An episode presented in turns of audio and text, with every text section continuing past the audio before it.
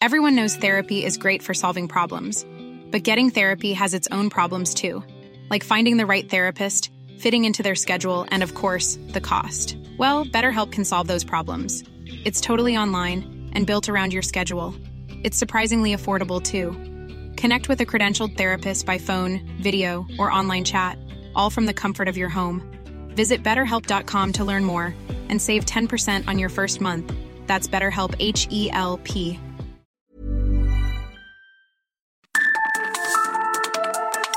Las coordenadas de la información. Con Alejandro Cacho.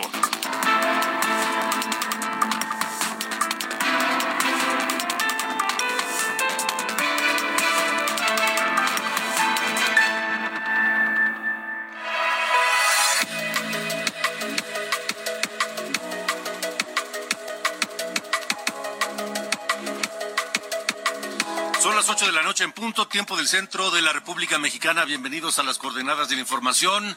Este miércoles 12 de julio de 2023. Yo soy Alejandro Cacho y me da un enorme gusto saludarles a través de la cadena nacional de Heraldo Radio en toda la República Mexicana y también a través de Now Media Radio en los Estados Unidos unidos. Gracias a todos por estar aquí. Les saludo a nombre de este equipo eh, con Diana Bautista en la jefatura de información, Ángel Arellano en la producción y Ulises Villalpando en los controles.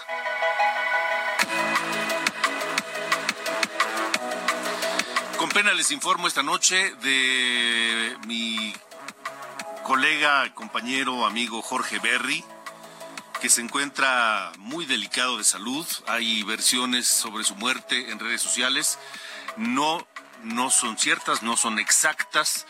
Sí está en una condición muy delicada, hospitalizado en el en, un hospital privado en Puerto Vallarta, Jalisco. Jorge Berry, el único periodista que tiene, por ejemplo, un anillo de Super Bowl, un hombre que iniciara en los años 70 su carrera periodística, un hombre que inició como cronista deportivo y que brincó a la información internacional, fue corresponsal de guerra, conductor, por supuesto, de distintos programas en la televisión, eh, fue el primer esposo de la gran y queridísima Lolita Ayala. Jorge Berry está muy delicado de salud esta noche en Puerto Vallarta, Jalisco, y estamos pendientes de su condición y por supuesto nuestro, nuestro afecto y nuestra solidaridad a toda su familia.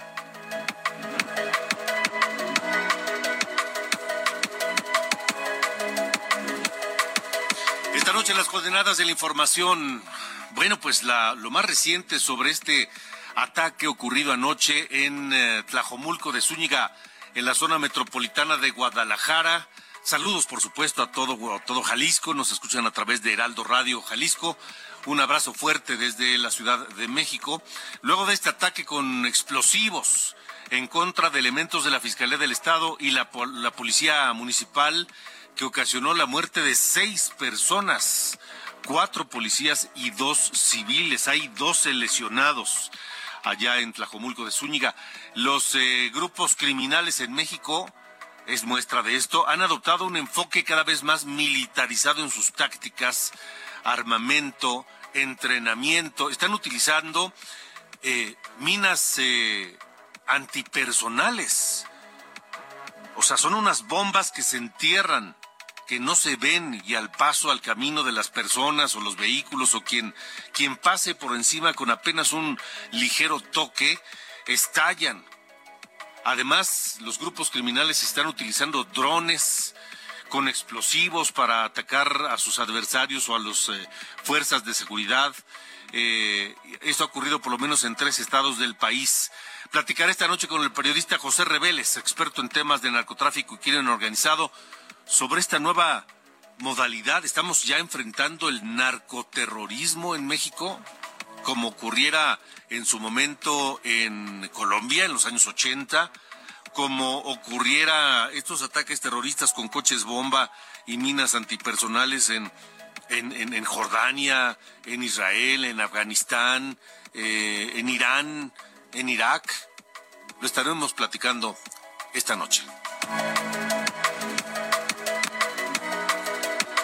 También esta noche en las coordenadas de la información, Enrique de la Madrid, aspirante a ser el responsable del Frente Amplio por México y eventualmente candidato a la presidencia de la República, ya pasó la primera de tres etapas que propuso la alianza PRI-PAN-PRD para elegir a su candidato presidencial. ¿Qué sigue en este proceso? Enrique de la Madrid nos lo platica esta noche aquí en las coordenadas de la información.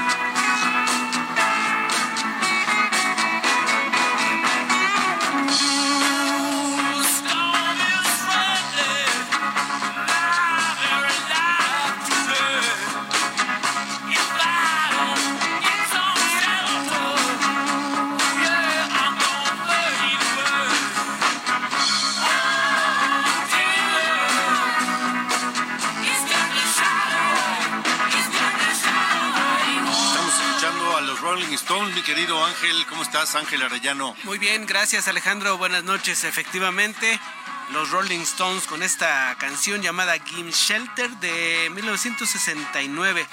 Y los escuchamos porque están cumpliendo ya 61 años de, digamos, de su inauguración de los, los Rolling Stones. Ellos se presentaron allá el 12 de julio de 1962 en un local llamado el Marquis Club. Es, era un, lugar dedicado al jazz, pero ya sabes, como suele pasar, ¿no? Pues que faltó tal grupo. ¿Quién está? Pues ahí están unos que se llaman los Rolling Stones. A ver, tráetelos ya, que los ponen a tocar. Y ese fue, digamos, su debut.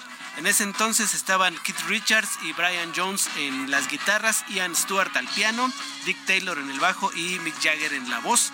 Hace ya 61 años, hoy estamos recordándoles pues ya después de pasadas algunas décadas y siguen todavía por ahí dando brincos, mi estimado Alejandro. Bueno, me da, me da mucho gusto, de acuerdo mi querido Ángel, estaremos atentos a la selección musical de esta noche. Te mando un abrazo. Efectivamente, gracias.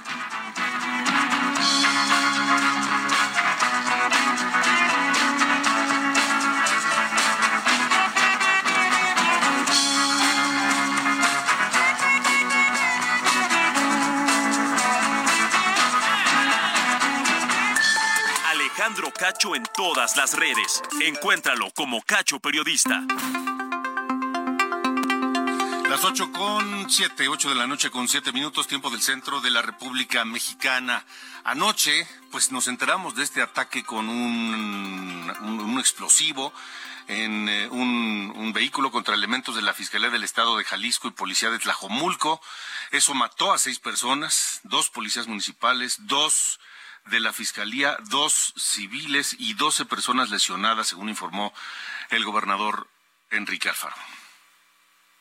La delincuencia organizada atacó cobardemente a personal de la Fiscalía del Estado y de la Policía Municipal de Tlajomulco, en un hecho que no habíamos visto antes aquí, con artefactos explosivos improvisados, detonaron siete de ellos, uno más que afortunadamente no explotó, dejaron hasta ahora preliminarmente un saldo de seis fallecidos y doce personas heridas. Es eh, un acto de terror eh, brutal.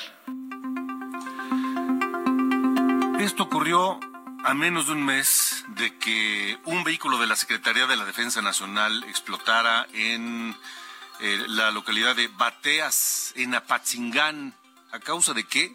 De una mina, de una mina antipersonal de estas que tanto se han utilizado en Oriente Medio, en África también, eh, en algunos sitios en Centroamérica. En fin, es que grupos, eh, los grupos criminales en México están adoptando unas estrategias y unas, eh, pues, armamentos cada vez más enfocados a la militarización de sus tácticas, su armamento, su, su entrenamiento. utilizan drones con explosivos han atacado a elementos de las Fuerzas Armadas en por lo menos tres estados del país, en, ya les decía, en Michoacán, en Guanajuato, en Jalisco, en Celaya, recuerdan hace algunas semanas también el estallido de un, de un vehículo, fue una trampa similar a la de ahora de Tlajomulco. Eh, nos estamos eh, convirtiendo en lo que fue Colombia en los años 80 con el narcoterrorismo? Porque esto, esto del terrorismo es una palabra que parece que le causa urticaria a las autoridades y no la quieren reconocer o no la quieren aceptar. Gracias al periodista José Reveles, un hombre que sabe mucho y desde hace muchos años estudia estos temas del crimen organizado y narcotráfico. Pepe, ¿cómo te va? Buenas noches. Buenas noches, Alejandro, a tus órdenes. ¿Tú crees que estamos instalados en el narcoterrorismo ya? Mira, eh, no se atrevió a decirlo así el, gobernador de Jalisco, pero estuvo cerca de decirlo porque habló de terror, ¿no? De que están infundiendo este terror. Eh, y bueno, en, lógica normal, pues eso es terrorismo, ¿no? He escuchado ya algunas expertas como Yuria Rodríguez hablando específicamente del tránsito de, la delincuencia organizada y tráfico de drogas, etcétera, la toma de territorios, extorsiones, etcétera, al terrorismo, es decir, a generar un clima, eh, digamos, inhabitable, de, comunidades que parecerían inhabitables para eh, justamente apoderarse de, todo el territorio, ¿no? Esto uh, no es eh, privativo de, de México, como tú has dicho, pero sí se está, digamos que, acondicionando el ambiente para tener estos drones que disparan, estas minas personales, que primero se, estos eh, vehículos blindados que le llaman monstruos, ¿no? Que son, son artesanales. Y todo esto se ha experimentado primero en Michoacán, curiosamente, que es de donde es el cartel Jalisco Nueva Generación. Sus dirigentes son de ahí de Michoacán. Y me parece que es el, el grupo delictivo delictivo más activo en estos, eh, en estos menesteres, ¿no? En esta, en, los coches bomba también, ¿no? Eh, ya apareció uno también ahí en, el, en, la zona del Bajío, ¿no? En Celaya, sí. Entonces, todo esto um, no es que sea novedoso, sino que empieza a ser más frecuente. Porque yo me acuerdo que un coche bomba apareció allá en Guadalajara un año después de que mataron al cardenal en, un hotel de la colonia Chapalita, ¿no? Pero eh, que ahora se esté reproduciendo con tanta frecuencia, pues implica realmente un, riesgo para la población. Porque finalmente quienes pagan son personas inocentes. Aquí, en este caso, eh, el gobernador lo acabamos de escuchar, habló de dos este, policías estatales, dos de municipales y civiles también, que murieron ahí.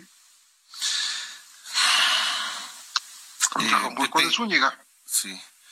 Pepe, ¿crees que las fuerzas de seguridad de, de México, evidentemente las estatales y las municipales, que, me adelanto, no, pero las federales estarán preparadas para enfrentar esta nueva eh, forma de agresión y de ataques de la delincuencia?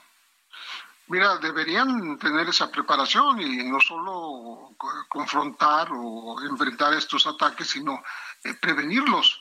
O sea, eh, hacer rastreos, em, hacer labor de inteligencia, que los pobladores contribuyan, la ciudadanía, a decir, oye, por aquí anduvieron poniendo unas cosas raras ahí, este, que son las minas, ¿no? Por ejemplo.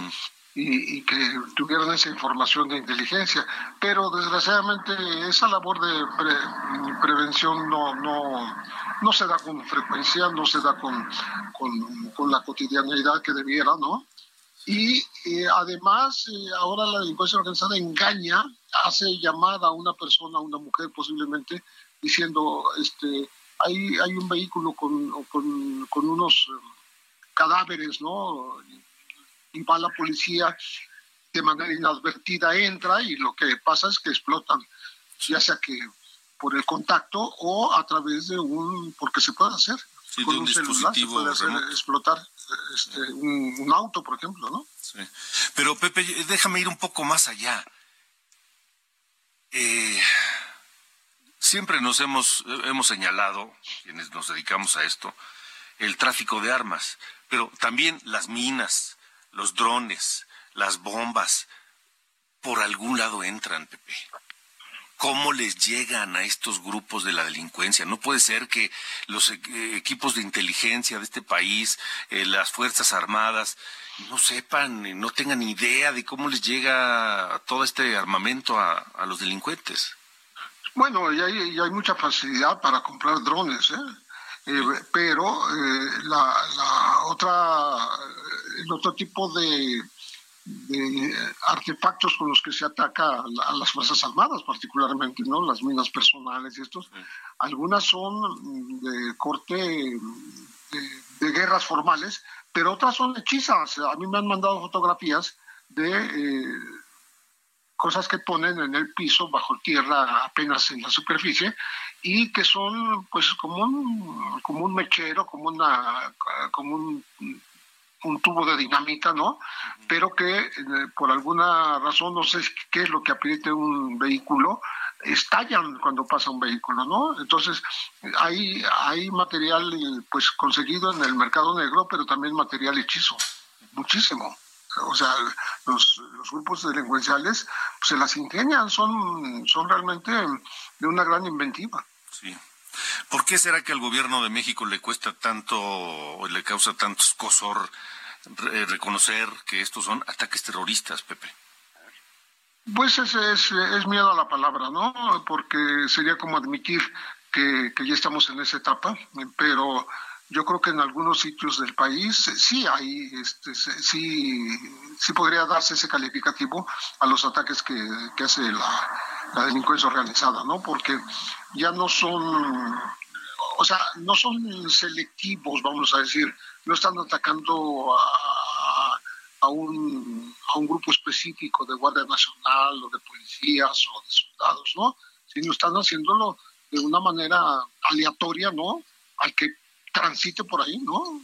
Es como, como poner eh, estas bombas, este, estas eh, minas personales, pues son, son bombas que están en el camino y, no tienen por qué detectarlas, no tienen por qué saberlo el que va en el vehículo, siendo cualquier autoridad uniformada o civil, ¿no? Entonces, eh, yo creo que estamos muy cerca de, de un recrudecimiento todavía más profundo de esta violencia. ¿Por qué? Porque eh, se tiende a imitar un grupo que no hace uso de este, de este tipo de, de instrumentos, lo puede comenzar a, emplear.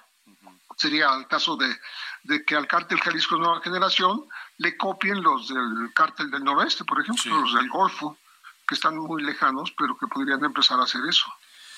Pepe, José Reveles, eh, con tu amplia experiencia y tu conocimiento sobre este tema, ¿qué puedes pronosticar, prever en el escenario al mediano corto plazo cuando esto comienza a, reproducirse con mayor frecuencia en el momento eh, de los abrazos y no balazos?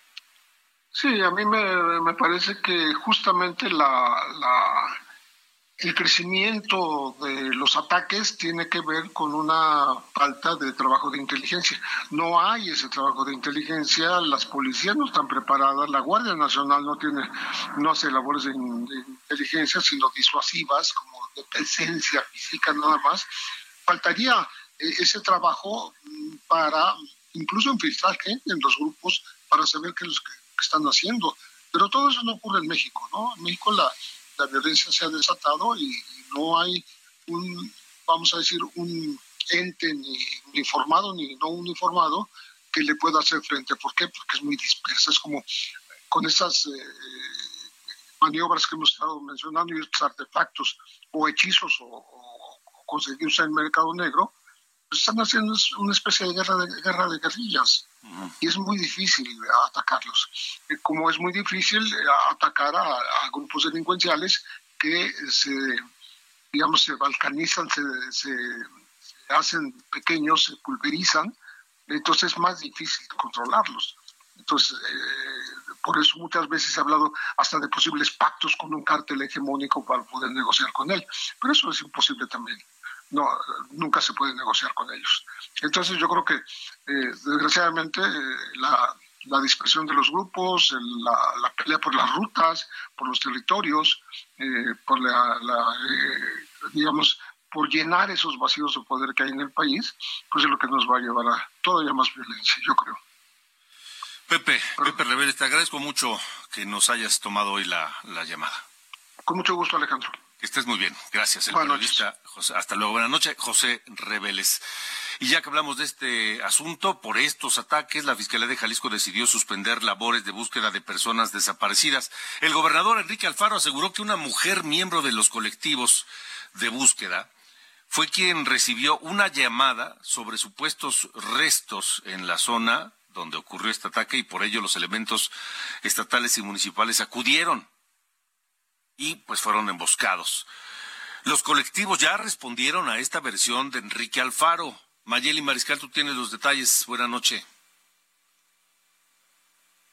Esto ocurre el día de ayer alrededor de las 7 de la noche, poco antes de las 7 de la noche, cuando acuden a un inmueble cerca de la cabecera municipal de Tlajomulco de Zúñiga.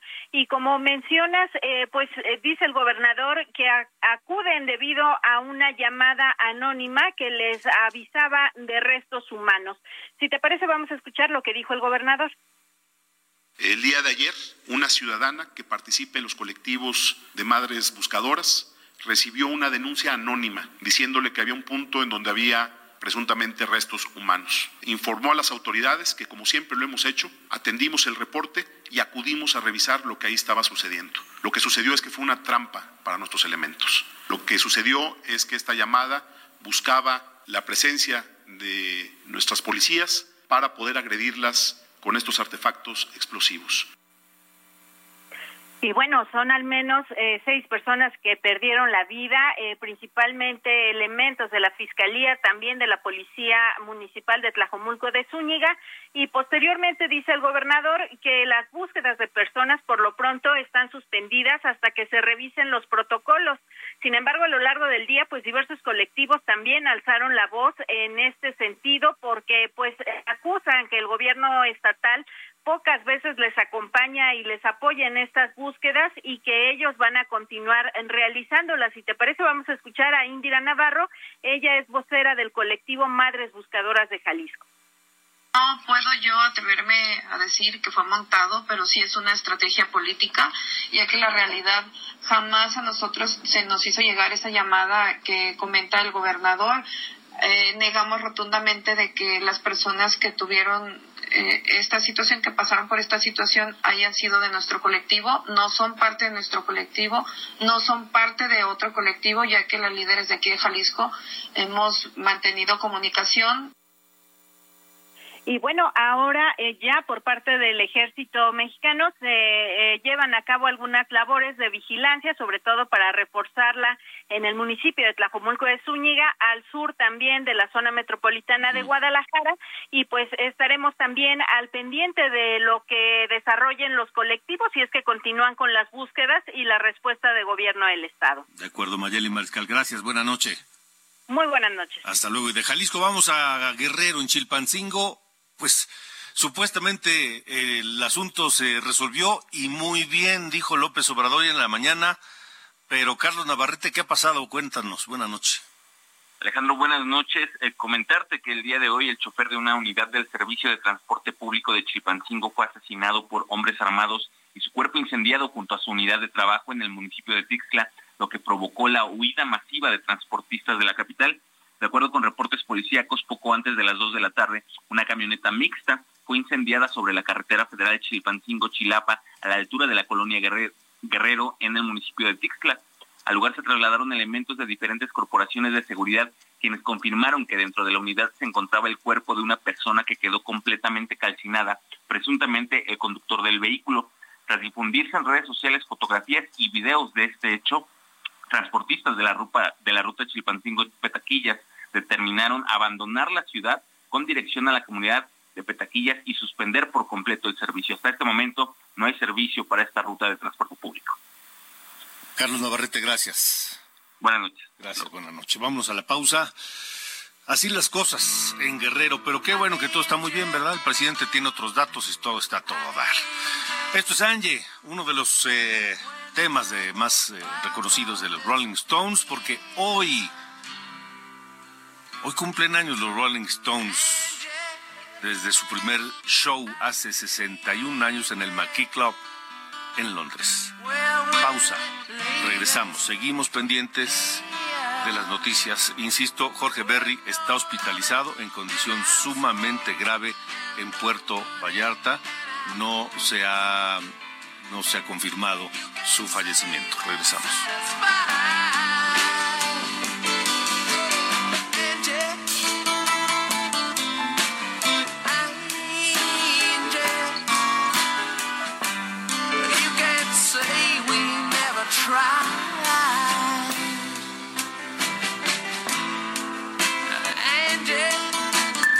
Alejandro Cacho en todas las redes. Encuéntralo como Cacho Periodista.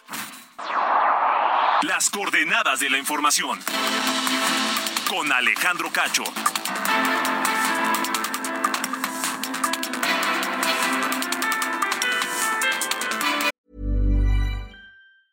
Hey, it's Danny Pellegrino from Everything Iconic. Ready to upgrade your style game without blowing your budget? Check out Quince. They've got all the good stuff shirts and polos, activewear, and fine leather goods, all at 50 to 80% less than other high end brands. And the best part? They're all about safe, ethical, and responsible manufacturing. Get that luxury vibe without the luxury price tag.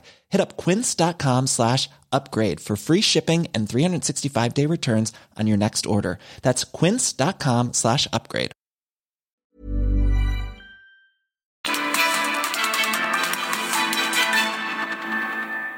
Toma un minuto y piensa en tu momento favorito. Esas vacaciones en familia, por ejemplo. Ahora piensa en las empresas y en los empleos que hay detrás. El de Juan que conduce autobuses. El de Mari que trabaja en el restaurante. Empresarios y colaboradores trabajamos para que a todos nos vaya mejor. CIRT, Radio y Televisión Mexicanas. Voz de las empresas. Consejo de la Comunicación.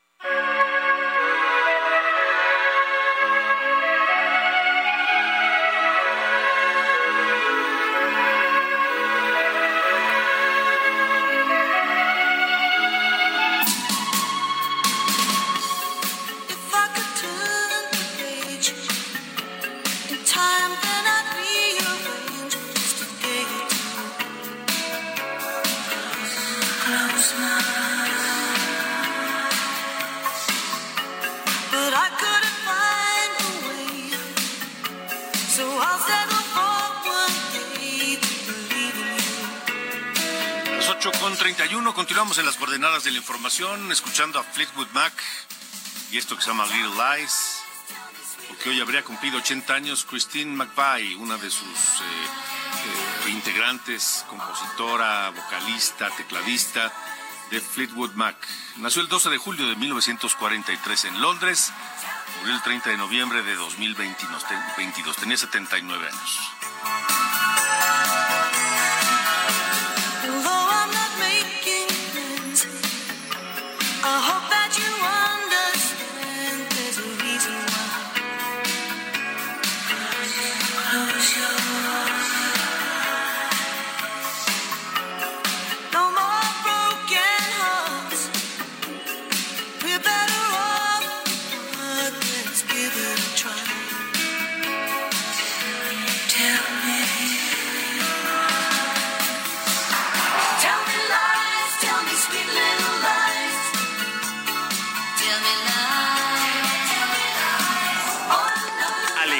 Cacho en todas las redes. Encuéntralo como Cacho Periodista. Buenas noches, soy Diana Bautista y les saludo con el resumen de noticias. La Fiscalía de Quintana Roo informó que quedó en libertad Víctor F., el camillero que trasladaba a la niña de 6 años, quien murió atrapada en un elevador del Hospital General 18 del IMSS en Playa del Carmen por no encontrar responsabilidad penal. En tanto, el IMSS informó que separó del cargo a los funcionarios responsables del mantenimiento del hospital e interpuso una denuncia penal contra Citra BEM, la empresa encargada del mantenimiento de los elevadores. Tras la difusión del video y audio de la alcaldesa de Chilpancingo Guerrero, Norma Otilia Hernández, reunida con el líder del grupo criminal Los Ardillos, el presidente Andrés Manuel López Obrador reconoció que en Guerrero el crimen organizado cuenta con autoridades municipales que ellos mismos impulsaron. En Toluca, Estado de México, fueron detenidos cinco presuntos integrantes del cártel de la familia michoacana, a quienes señalan de haber asesinado y colgado la semana pasada a un hombre en el puente peatonal de Paseo Toyocán.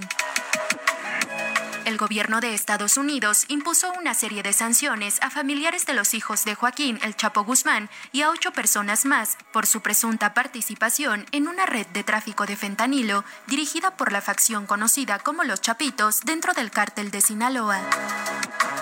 Finalmente, la Suprema Corte de Justicia informó que las aerolíneas deberán indemnizar al menos con el 25% del valor de su boleto a quienes se les niegue el abordaje por la sobreventa del vuelo.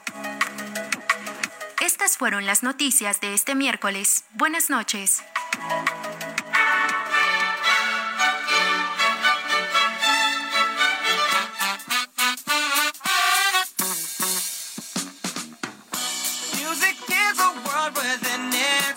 ¿Qué pasa, mi querido Carlos Allende? ¿Cómo está, mi estimado señor Cacho? Hoy con la noticia que el Tribunal Electoral validó el Corcholatur 2023 con una sesión que no fue pública, votación 4 contra 3, bastante cerrada ya la votación en la sala superior del tribunal. Em, y no fue sesión pública porque no necesitan, no necesitan hacerlo. Cuando deciden sobre medidas cautelares del INE puede ser a sesión este, cerrada. Eh, ¿Qué fue lo que pasó? El proyecto lo eh, redactó la, la magistrada Mónica Soto, diciendo básicamente su argumento era que no se trata todo este proceso de las corcholatas de un proceso para elegir una precandidatura o candidatura, sino de una determinación partidista meramente autoorganizativa para elegir un coordinador nacional. Que digo, yo no sé en dónde está viviendo la magistrada Soto y los magistrados Vargas, eh, Felipe Fuentes e Indalfe Infante, porque digo, todo el mundo sabe lo que va a pasar cuando se nombre una vez a ese coordinador nacional. O sea, va, a ser un trasvase literal de ser coordinador a precandidato a candidato. Pues eso ha sido y siempre será, ¿no? Desde el 2021 lo llevan haciendo así. Pero bueno, eh, estos votaron así, eh, estos cuatro, y los tres que votaron en contra sí argumentan que esto es un proceso que evidentemente es una estrategia para definir su participación en la elección para la presidencia el año que entra, eh, pues, sabiendo de una vez quién va a ocupar o quién va a contender como eh, en la precandidatura y candidatura a ese cargo. Y eso, según lo que explicó el magistrado presidente Reyes Rodríguez, es lo que podría vulnerar, según su, estimación, el eh, principio de equidad en la contienda, ¿no? Es que todos eh, empiecen igual. O sea, de inicio aquí ya no se va a dar. El frente pues anda en esas, ¿no? El frente opositor, que digo, siendo que ya validaron estos criterios, aplicarán las mismas para ellos. Entonces, pues parece que ya el tema de las anteprecampañas quedó perfectamente validado. Y lo que yo, pues un poco quiero meter aquí a, la discusión, es decir, bueno, si ya validamos que existen este tipo de cosas, ¿para qué estamos reglamentando los tiempos en precampaña y campaña, hombre? O sea, ya digo, es evidente que, que los criterios del tribunal y los de la ley ya son un tanto contradictorios, incluso este, inútiles, ¿no? A la luz que tenemos ahora. Y pues digo, chance estaríamos mejor ya con un poco más de libertad, ¿no? En temas de, de hacer campaña, ¿no? De hacer proselitismo abierto y sin tanta mendiga regla, ¿no? Hay que ande, este, pues impidiendo, ¿no? Que todos estos canales que quieran aspirar a un puesto de elección popular lo puedan hacer con absoluta libertad y dentro del marco legal mexicano. Correcto, señor. Pues a ver, como dices, es pura simulación, ya todos sabemos qué es lo que va a pasar. Pues sí. Bueno, gracias. Fuerte abrazo. Abrazo.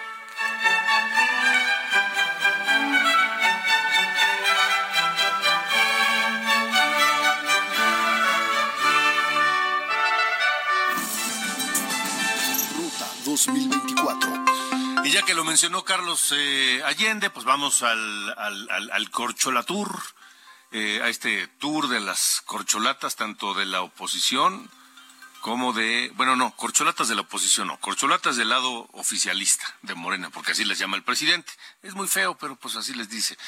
Y, el comité organizador del Frente Amplio por México ya tiene los eh, lineamientos, se aceptó el registro de 13 personas.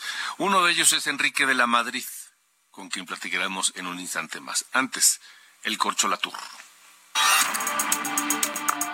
Día 24 de 70 de recorrido de los aspirantes a la candidatura presidencial de Morena, en Tabasco, Claudia Sheinbaum criticó el programa de seguridad de Marcelo Ebrard llamado Ángel, al considerar que primero se deben atender las causas y que no todo es tecnología. Mire, yo no quisiera entrar en debate con mis compañeros, ¿no? Cada quien tiene su pues, la manera de plantear, eh, todavía no son tiempos de propuesta, pero sí podemos decir que en mi experiencia con lo que hicimos en la ciudad, no todo es tecnología. Desde Aguascalientes, Marcelo Ebrard negó tener un plan B en caso de no ser elegido como el candidato presidencial de Morena, pero ironizó diciendo que no sabe si aceptaría a Claudia Sheinbaum en Movimiento Ciudadano. Eh, yo he sido el único en esta contienda que ha sido sucesor del presidente. ¿Será sucesor ahora?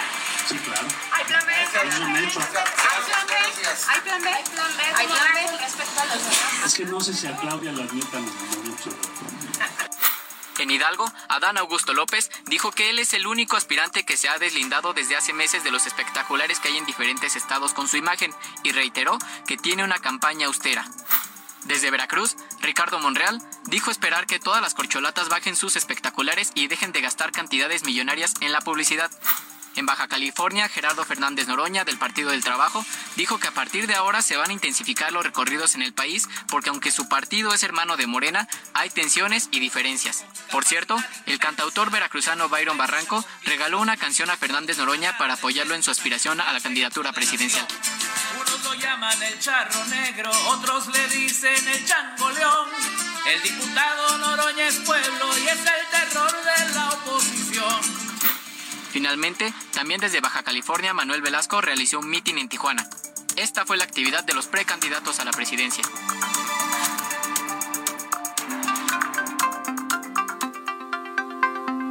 Ocho con cuarenta, me da mucho gusto saludar a Enrique de la Madrid, uno de los 13 aspirantes que pasaron el primer eh, requisito, digamos, en búsqueda de esta representación del Frente Amplio por México eh, de cara al 2024. Enrique, qué gusto, buenas noches. Querido Alejandro, muy buenas noches, saludos a ti al auditorio. Igualmente, Enrique, bueno, y ahora pues a juntar firmas, 150 mil al menos. Sí, ahora la tarea es verdaderamente titánica porque son 150 mil firmas empezando mañana. Hoy ya nos están entregando la liga. Yo primero quiero registrarme para ver cómo funciona, para antes de estarla difundiendo. Pero sí, son 150 mil firmas de aquí, digamos, al 30 de julio. Digo al 30, porque oficialmente es el 5 de agosto, pero luego los mexicanos dejamos todo al final. Entonces yo mejor digo 30 de julio. 150 mil firmas y los que pasemos esas 150 mil firmas, entonces ya pasamos a un foro, a una encuesta y para que queden los tres, digamos, mejor posicionados, Alejandro. ¿En el foro es donde se, se, se van a debatir propuestas, ideas, etcétera? Entiendo que es una especie como de visión general de país, no, no un tema en particular, sino una visión general, y que eso también ayude a, a, través de encuestas a decidir quiénes son los tres que sí pasan entonces a una serie de cinco debates. Ahí sí serán temáticos, seguramente un día serán seguridad, otro día empleo, otro día puede ser salud, y va a ser en cinco ciudades de la República, que creo que es Tijuana, Monterrey, Guadalajara, León y Mérida. Eh, y todo para al final tener una gran encuesta nacional, ahí sí para nada más escoger a una persona, y votación.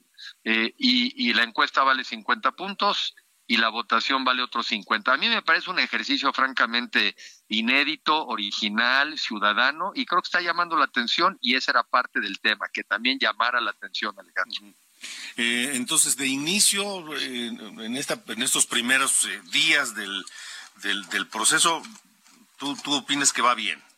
Sí, bueno, va bien y ahora pues a trabajar. Yo de hecho, por ejemplo, ayer empecé en Coyoacán una primera reunión. Yo llegué a Coyoacán a los siete años. Este, mis papás llegaron ahí. Yo me considero de ese rumbo. de, mi mamá es de aquí, de la Ciudad de México. Sábado y domingo me voy a Colima, de donde es la familia paterna porque también quiero yo, pues eso, significar que así como nací en la capital, afortunadamente también tengo eh, orígenes en el interior del país. Y a partir de ahí andar buscando y buscando firmas, eh, pero también te sirve para escuchar a la gente, para dialogar con la gente. En fin, es, un, es una etapa, es un proceso interesante, porque a propósito de las firmas, pues estás eh, discutiendo, dialogando y seguir aprendiendo de lo que los mexicanos quieren, porque un mucho mejor México, Alejandro, sí es posible.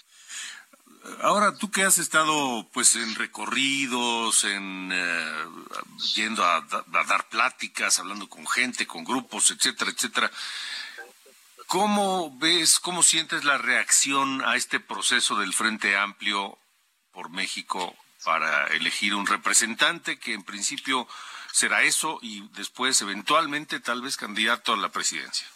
Yo veo a la gente entusiasmada porque la pregunta que hacía todo mundo es ¿y dónde está la oposición? Y no vemos a la oposición. Y yo decía que cuando eso decían en el fondo te hablaban de que estaban muy desesperados de que ya querían ver a alguien. Y porque sí hay razones para estar desesperados por el México en el que vivimos hoy. Entonces, los veo ahora esperanzados. Algunos confusos porque todavía las reglas no les quedan a todos claras, pero ya se dieron cuenta que oposición sí hay y posibilidades de ganar también. Y creo que a los de Morena pues se adelantaron. Entonces pues esa ya es una historia un tanto aburrida, ¿sí? Esto es lo novedoso, esto es lo que llama la atención, aquí está el debate. Por eso allá hay alguien medio desesperado todo el día pegándole a mi compañera, ¿verdad? Porque ya no saben cómo, cómo enfrentar esto que es nuevo, pero los que desde un principio lo pensamos, sabíamos que esto iba a pasar, que íbamos a encontrar la manera de equilibrar el marcador para eventualmente después ganar. Em, como dices, el, sentimiento general y dónde está la oposición. Hoy ves, eh, hoy cómo ves la, la, la, las, las distintas fuerzas, cómo ves a la oposición frente al oficialismo a un año poquitito menos de la elección. Estamos bien, a ver, tenemos encuestas en donde podemos ya decir que estamos prácticamente en empate técnico, es la verdad. O sea, de hecho ya he dado datos en el pasado que lo evidencian. En la elección para diputados del 21, la oposición tuvo dos millones de votos más que Morena y sus aliados, dos millones de votos más. Y esta elección va a ser, finalmente, va a ser binaria, va a ser de dos opciones nada más. No cabe un tercero. Los mexicanos no van a dejar que quepa un tercero, no nos vamos a dividir es a favor o en contra. Entonces, ¿cómo lo veo yo así? Con entusiasmo. Ahora, hay que tener propuestas, hay que trabajar y esto que estamos haciendo suma, abona, porque estamos, yo siempre dije, vamos a sumar cada quien nuestras canicas para que al final del día el que la encabece acabe convocando a los demás, a los competidores y llegar más adelante, que no es el momento ahorita, pero más adelante llegar a formar un gobierno de coalición. Por lo pronto ahorita es este frente amplio, yo veo a la gente con entusiasmo, la gente te dice, sí, sí, ya, caray, que se vayan, que se acabe esto. Y entonces el sentimiento es que empiezan a tener esperanza. Enrique, eh, ¿qué opinas de que el Frente Amplio haya sumado las capacidades y talentos de hombres como eh, José Ángel Gurría e Ildefonso Guajardo? Bueno, a mí me parece estupendo. Conozco a los dos en diferentes épocas eh, yo comento sobre, sobre Ángel Gurría. A ver, es, el, es un mexicano que ha encabezado una de las organizaciones más importantes a nivel internacional durante 15 años. No es un reconocimiento solamente a México, es un reconocimiento a Gurría. Y él sí sabe, porque él sí sabe qué es eso del sistema de salud danés. Porque hay otros que lo repiten y no, obviamente no saben, no saben ni dónde está Dinamarca. Él sí sabe qué es lo que en Finlandia han hecho para tener un sistema educativo relevante. Y no para que copiemos a Finlandia, sino para tropicalizar las cosas. Porque México necesita saber qué ha funcionado en otras partes y qué podemos incorporar a México. Él sabe esas cosas. Lleva 15 años de estar con los países desarrollados. México merece ser un país desarrollado. Gran adquisición, yo digo que gran fichaje. Y lo mismo puedo decir del Defonso Guajardo, compañero mío además de gabinete, con experiencia en el sector internacional y que ha sido un mexicano que se portó con dignidad y con nacionalismo en la negociación reciente del TLC, defendiendo los intereses de los mexicanos. Tenemos un equipazo de este lado y yo me siento muy orgulloso de que formen parte del frente, porque lo que México necesita es soluciones a los problemas y cómo aprovechar la coyuntura para que las familias de los mexicanos salgan adelante. Dos grandes fichajes en el Frente Amplio por México. Eh, y todo eso cuenta, ¿no? Todo eso suma en favor de la causa del Frente Amplio. Claro, y demuestra que tenemos capacidad de organización y demuestra que sabemos ponernos de acuerdo. Y creo que además, y que tenemos diferentes, eh, digamos, y fíjate, es el frente el que está invitando a estos mexicanos, no es nada más un partido político, porque quiere decir que habemos quienes sí sabemos reconocer las capacidades independientemente de dónde hayan trabajado, a qué partido pertenezcan o no, porque de eso se trata México. De reconocer el talento de todos, porque todos cabemos y todos sumamos. Enrique, eh, ¿cuál es el, mayor, eh, la mayor preocupación? ¿Ha cambiado un poco la óptica que tienes luego de todos estos recorridos y, reuniones con grupos y todo lo que has hablado con la gente en estas últimas semanas? Pues la inseguridad, yo creo, Alejandro, es terrible. Lo que está pasando en México, el país está en llamas. Las escenas de ayer en Chilpancingo, no en pleno verano, la gente viajando este por México, lo que pasó, ¿no? También en Zacatecas y lo que pasa en Toluca, el país está en llamas y el gobierno pues en la baba, ¿sí? O sea, no están preocupados por el bienestar de los mexicanos, la seguridad, sin duda la inseguridad. Pero ya si le vas bajando, el siguiente sería, ¿qué te gusta? el tema de salud, que no hay medicinas, que los mexicanos tienen que gastar más de su dinero para poder ir a las farmacias y que les den las recetas y comprar las medicinas. Y bueno, lo que hoy es el sistema educativo, tratando de cambiar la currícula que no tiene pies ni cabeza, sin haberle preguntado a los maestros, a los padres de familia. En fin, realmente tenemos un país que está eh, de cabeza y por eso urge, y qué bueno que estamos pudiendo generar una alternativa porque un mucho, mucho mejor México si es posible y nos lo merecemos, Alejandro. Dices, al gobierno no le preocupa todo esto. ¿Qué, qué es lo que le preocupa desde tu perspectiva? A ellos nada más mantenerse en el poder, mantenerse en el poder y no dar resultados. Incluso ya lo han dicho, no hay que interpretarlo. Entre más gente pobre y más necesitada, ellos saben entonces que ellos así lo piensan, yo no coincido, pero ellos piensan que entre más necesitados los mexicanos, más van a depender del gobierno. Pero no, hay que hacerle ver al mexicano que eso es pura trampa. Mira, te pongo un ejemplo. Tienes un joven trabajador que trabaja en una empresa, le cobran sus impuestos, después se los dan al gobierno, ese gobierno se lo da a los abuelitos, y el abuelito le, le da las gracias al gobierno cuando debería de dársela a su nieto, que es el que está trabajando y que pagó los impuestos. O sea, nos quieren ver la cara de tontos, pero los mexicanos no somos tontos y como alguien dijera, el pueblo sí es sabio y por eso no se deja engañar todo el tiempo. Enrique, recuérdanos rápidamente qué hay que hacer para firmar a partir de, pues de ya.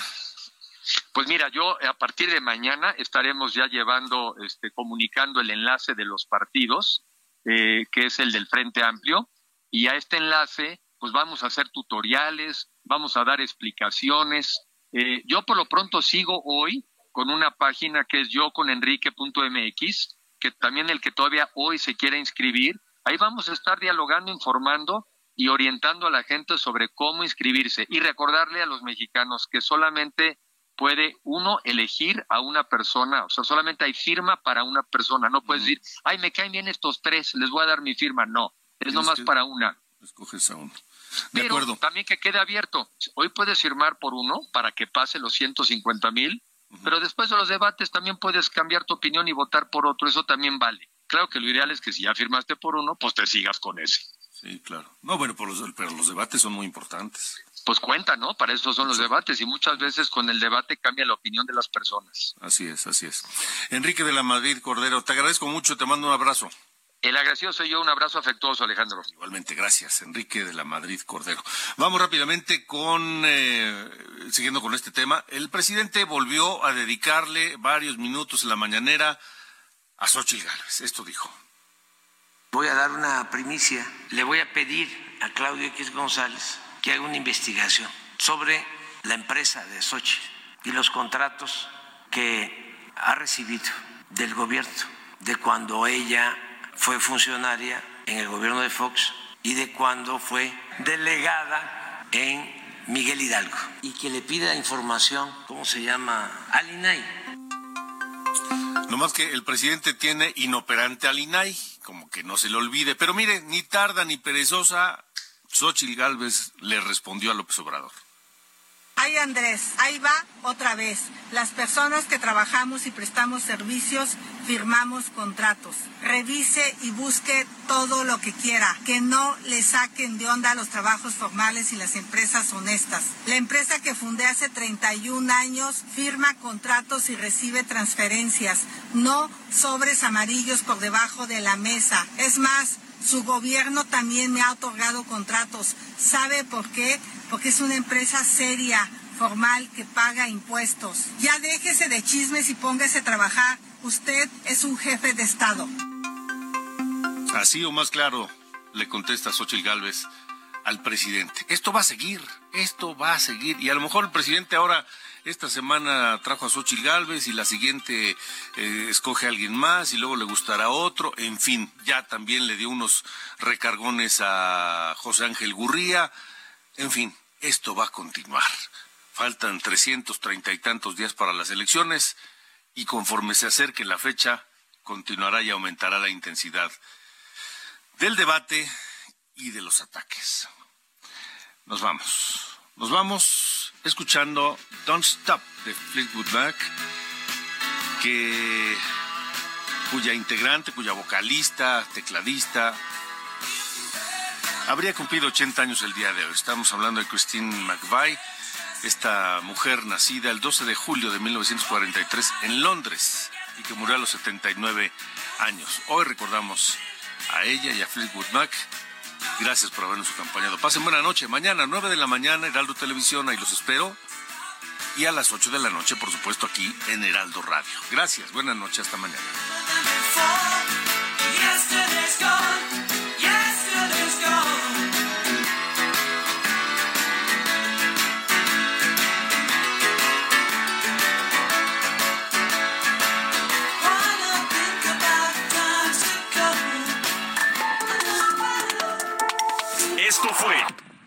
coordenadas de la información.